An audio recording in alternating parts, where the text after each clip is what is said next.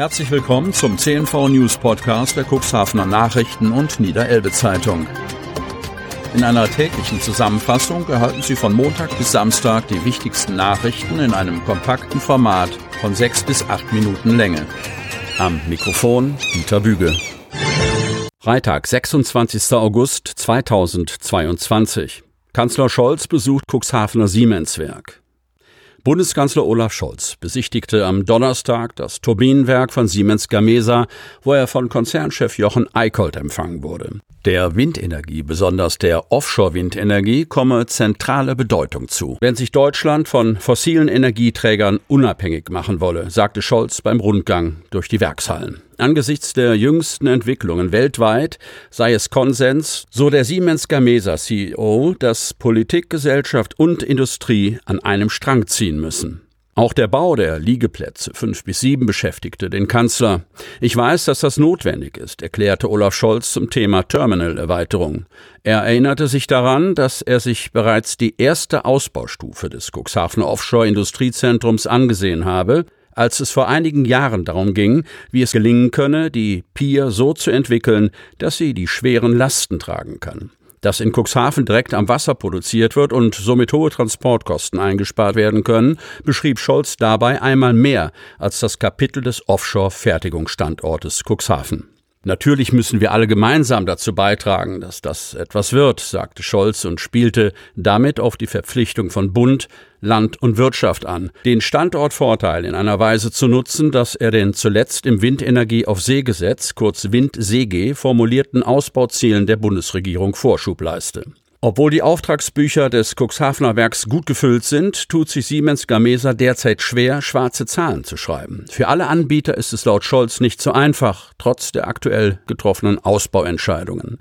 Unter diesen Umständen sei es für die Branche wichtig, sich darauf verlassen zu können, dass die Energiewende tatsächlich vollzogen werde. Deshalb sind auch die von mir beschriebenen Gesetze so bedeutsam. Das findet jetzt wirklich statt, bekräftigte der Kanzler und meinte damit, den Umstieg auf erneuerbare Energien. 102 Infektionen im Landkreis. Nach Angaben des Robert Koch Instituts sind zum Donnerstag 102 Neuinfektionen im Landkreis Cuxhaven gemeldet worden. Die 7-Tage-Inzidenz sinkt damit weiter auf 272,6. Über den Zeitraum von sieben Tagen sind 542 Infektionen mit dem Coronavirus aufgetreten. Insgesamt hat es im Landkreis seit Ausbruch der Pandemie 71.326 Infektionen gegeben. Die Zahl der im Zusammenhang mit einer Covid-19-Infektion verstorbenen Personen von 258 ist unverändert geblieben. Keine heiße Spur nach Sendung Aktenzeichen XY. Hechthausen. Nachdem der vermissten Fall Nancy Köhn aus Hechthausen in der ZDF-Sendung ausgestrahlt wurde, zieht die Polizei Cuxhaven eine erste Bilanz. Am Mittwoch wurde der Fall der vermissten Nancy Köhn durch Kriminalhauptkommissar Rainer Brenner und dem Bruder der Vermissten bei der Sendung Aktenzeichen XY ungelöst vorgestellt. Nancy Köhn ist bereits seit 13 Jahren verschwunden. Jetzt wurde der Fall wieder neu aufgenommen und deshalb erneut in der Sendung vorgestellt. Nach der Sendung ging laut Polizei bei verschiedenen Polizeidienststellen bisher etwas mehr als ein Dutzend Hinweise ein, denen nun nachgegangen werde. Eine heiße Spur ist bisher noch nicht dabei gewesen, erläutert Brenner. Wir werden weiter alles tun, um den Fall Nancy aufzuklären. In der Sendung richtete der Bruder der vermissten Nancy Köhn, Danny Köhn, einen emotionalen Appell an die Zuschauer. Die Ungewissheit ist zermürbend. Es ist furchtbar anstrengend. Man findet keine Ruhe. Das Thema des Verschwindens sei immer noch sehr präsent in der ganzen Familie. Eigentlich möchte ich nur für meine Familie, dass wir irgendwann Klarheit haben, so Köhn.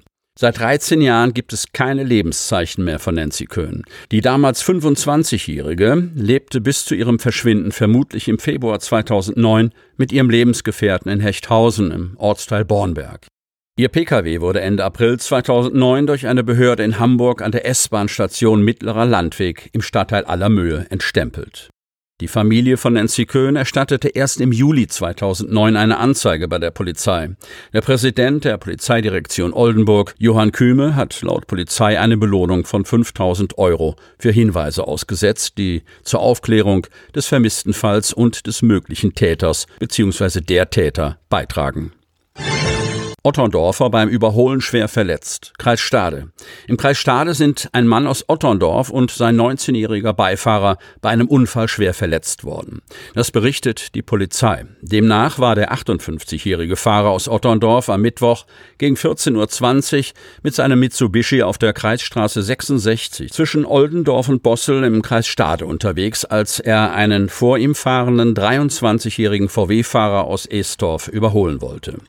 Der VW-Fahrer musste aber just in dem Moment wegen eines Fahrradfahrers am rechten Fahrbahnrand nach links ausscheren, sodass die beiden Autos während des Überholvorgangs aneinander gerieten.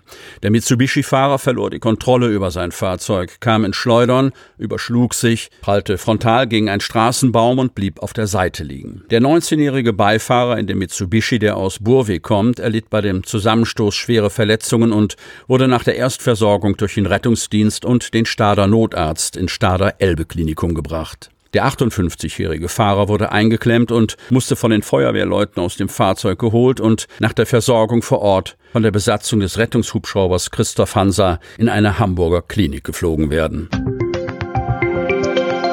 Sie hörten den Podcast der CNV Medien. Redaktionsleitung Ulrich Rode und Christoph Käfer. Produktion Win Marketing, Agentur für Text- und Audioproduktion.